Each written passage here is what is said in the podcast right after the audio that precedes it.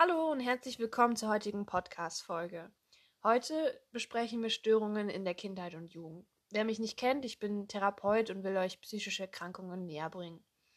Die Störungen in der Kindheit und Jugend äußern sich meistens in Entwicklung, Verhalten und in der Emotionalität des Betroffenen. Die Entwicklungsstörung beginnt im Kleinkindalter oder in der frühen Kindheit. Sie weisen Störungen der Sprache, des Sprechens, in der Motorik und in der schulischen Fähigkeit des Kindes auf. Eine tiefgreifende bekannte Störung ist zum Beispiel der Autismus. Um euch diese Entwicklungsstörung etwas näher zu bringen, habe ich einen Elternteil eingeladen, um genauer zu sein, eine Mutter eines autistischen Kindes, die sich bereit erklärt hat, über den Verlauf der Störung mit mir zu reden. Ihr Name ist Frau Schmidt. Hallo, Frau Schmidt. Guten Tag. Haben Sie gut hergefunden? Ja, also es war eine lange Autofahrt, aber ähm, ich bin froh, dass ich es bis hierhin geschafft habe. Das freut mich. Ähm, woran haben Sie denn erkannt, dass Ihr Sohn Autismus hat oder autistische Züge aufweist? Genau, also mein Sohn Matthias ist mittlerweile zehn Jahre alt und die ersten Auffälligkeiten habe ich gemerkt im Kindergartenalter, also so als Matthias vier Jahre alt war. Und ähm, das zeigte sich halt vor allem dabei, dass die Erzieherinnen mir sagten, dass Matthias ungern mit den anderen Kindern spielt und lieber mit sich selbst beschäftigt ist.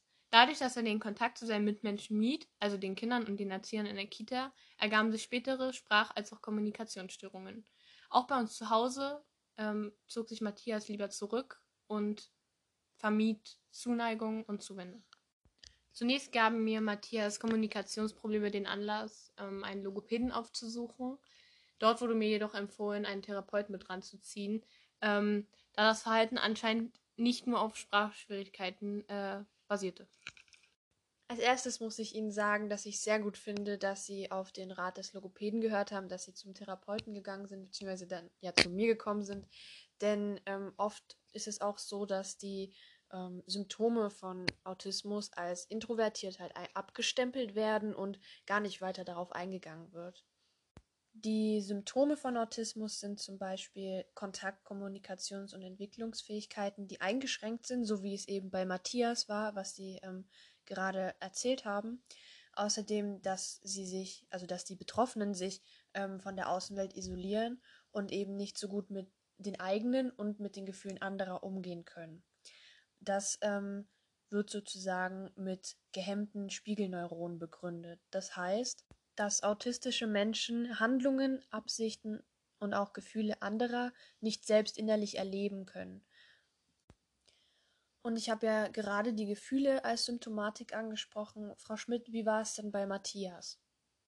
Ja, also bei meinem Sohn habe ich es tatsächlich bei den kleinen, also bei diesen kleineren Situationen im Alltag äh, schon gemerkt. Also wenn ich ähm, ihn länger umarmen wollte, da ähm, hat man auf jeden Fall ähm, gemerkt, dass er sich sehr unwohl gefühlt hat und ihm das nicht so ganz gepasst hat. Und das äh, hatte sich halt wirklich durch seine ganze Kindheit gezogen. Bis heute hat er auch Schwierigkeiten damit und äh, selbst nach jeglicher Therapie ähm, fällt es ihm immer noch sehr schwer, ähm, seine Gefühle zum Ausdruck zu bringen. Und in dem Sinne wünsche ich Matthias für seinen weiteren Weg alles Gute und natürlich auch Ihnen, Frau Schmidt. Danke, dass Sie heute hier waren und uns Ihre Erfahrungen mitgeteilt haben. Sehr gerne. Dankeschön für die Einladung. Ich hoffe, ich konnte ähm, mit meinen Erfahrungen vielleicht einigen Eltern da draußen helfen.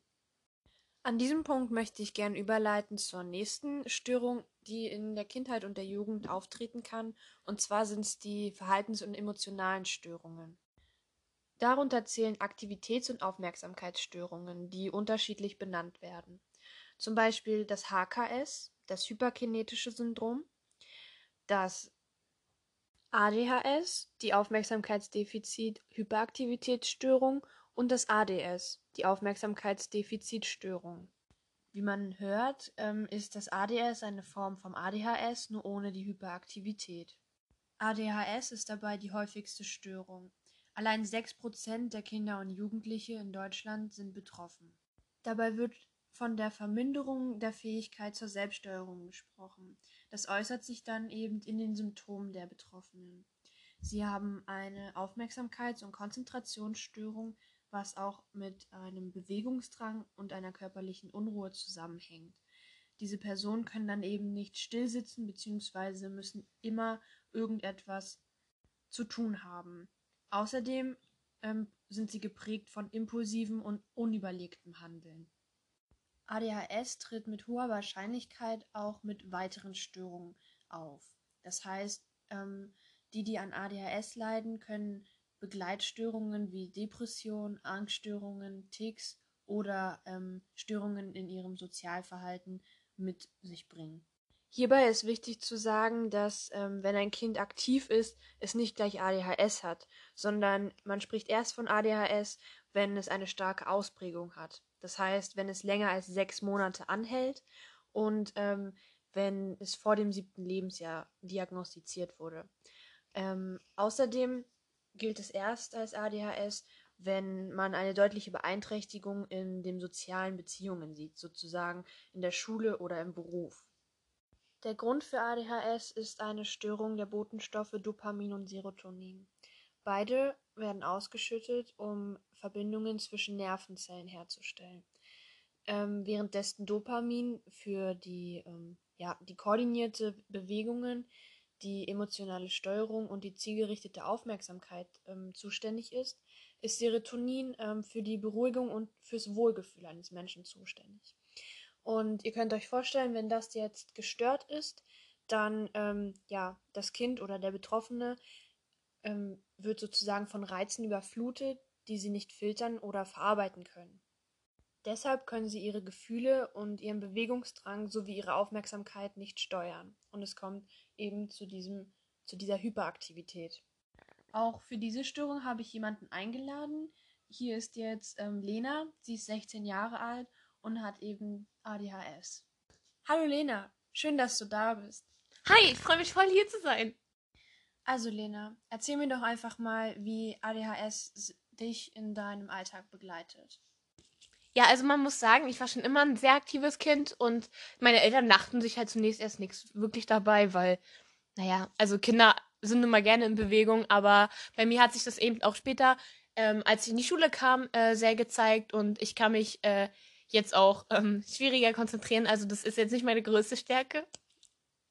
Ja, und was vor allem meine Eltern und meine äh, Lehrer auch ähm, bemängeln, ist, dass ich halt einfach ein sehr verträumter Mensch bin und ich mich äh, sehr schnell ablenken lasse, was halt nicht gerade förderlich ist, vor allem wenn ich jetzt bald meinen Abschluss machen will. Ähm, aber ich äh, nehme Tabletten gegen mein ADHS, also was meine Konzentration ein wenig fördern soll. Und damit geht es auch ein bisschen, aber ähm, es fällt mir trotzdem dennoch relativ schwer. Ja, und dann kennst du ja auch das mit den Bewegungen. Ja, wirklich total. Das war schon immer so schlimm. Und deswegen, also ich bin auch wirklich, seit ich kleiner bin, schon in einem Boxverein, weil ich da wirklich diesen Bewegungsdrang ähm, ein bisschen entgegenwirken kann. Ähm, ja, also wirklich. Ja, das freut mich aber sehr, dass du das da so ein Ventil gefunden hast, wo du das herauslassen kannst. Und ja, also auf jeden Fall freue ich mich, dass du hier gewesen bist. Danke für deine ähm, Erfahrungsberichte und ja. Dankeschön, es war wirklich so cool. Ich würde es jedes Mal wieder machen. Also, falls ich mich nochmal brauche, ich kann gerne auch nochmal in Ihren Podcast kommen. Es hat mir wirklich so viel Spaß gemacht. Okay, dann kommen wir jetzt zur letzten Störung aus der Kindheit und Jugend, nämlich dem gestörten Sozialverhalten. Es ist gekennzeichnet durch unangemessenes Verhalten in bestimmten Gruppen oder sozialen Beziehungen.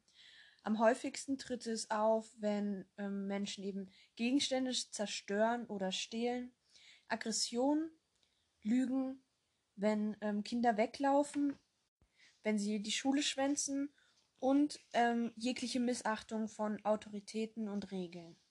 Und wenn ihr schon einmal eine Erfahrung mit einem gestörten Sozialverhalten in eurem Umfeld gemacht habt, dann schreibt mir das gerne oder auch, wenn ihr denkt, dass ihr selber ähm, so eine Störung habt, dann können wir uns gerne darüber austauschen. Ich bin da sehr offen und ich danke euch fürs Zuhören und wir hören uns dann wieder nächste Woche. Vielen Dank. Tschüss.